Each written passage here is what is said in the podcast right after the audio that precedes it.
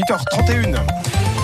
Ce matin, on a entendu la colère de Patrick Pelou. Le président de l'association des médecins urgentistes de France dénonce la panne d'Orange qui a coupé de nombreux Français des numéros d'urgence pendant 7 heures avant-hier et hier et qui pourrait être à l'origine de la mort de 4 personnes.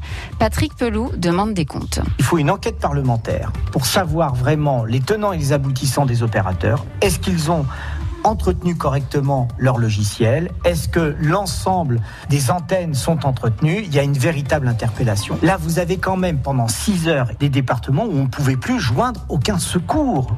En Bourgogne-Franche-Comté, ça va mieux, mais des problèmes peuvent subsister. On vous a laissé les numéros à 10 chiffres sur notre site internet.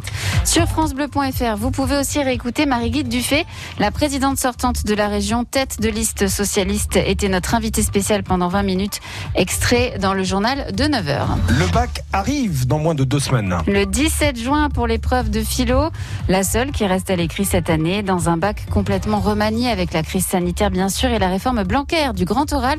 Et c'est beaucoup de flou pour les élèves, comme l'expliquent euh, ces élèves du Condorcet à Belfort. C'est flou. On nous a donné des convocations, c'est pas la bonne date. L'organisation, elle est, elle est bizarre. C'est la première année et on dirait que même les profs ils sont même pas au point. On dirait que c'est eux aussi les élèves quoi.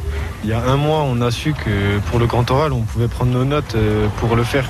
Pendant toute une année, on travaillait sur un truc pour pas avoir de notes. Et après, à la fin, on nous dit qu'on peut avoir des notes. C'est incompréhensible. Des révisions du bac qui se font comme d'habitude devant Roland Garros, avec euh, chose inédite cette année décidément, plus aucun Français dès le troisième tour. Richard Gasquet a été éliminé sans surprise en 3-7 hier soir par Raphaël Nadal. L'équipe de France de football va jouer devant du public euh, au Stade de France. Oui, une dérogation a été acceptée pour 5000 spectateurs. La Ligue, elle, a décidé, vu la crise financière, de réduire le nombre de clubs de Ligue 1 pour la saison 2023-2024. Ça veut dire moins de montées pour les clubs de Ligue 2 comme Sochaux, selon son patron Samuel Laurent. Ce qu'on peut regretter dans cette affaire, c'est qu'on n'ait eu aucune contrepartie. En échange de ce passage à 18, on aurait dû demander à ce qu'il y ait plus de fluidité sur un an ou deux, plus de montées euh, pendant quelques saisons, etc., pour qu'il puisse y avoir plus d'échanges. Ça n'a pas été le cas. Quelque part, bien, on acte la décision qui est prise en haut, puis euh, nous, la Ligue 2, on va devoir faire avec. Samuel Laurent, le patron du FC Sochaux Montbéliard.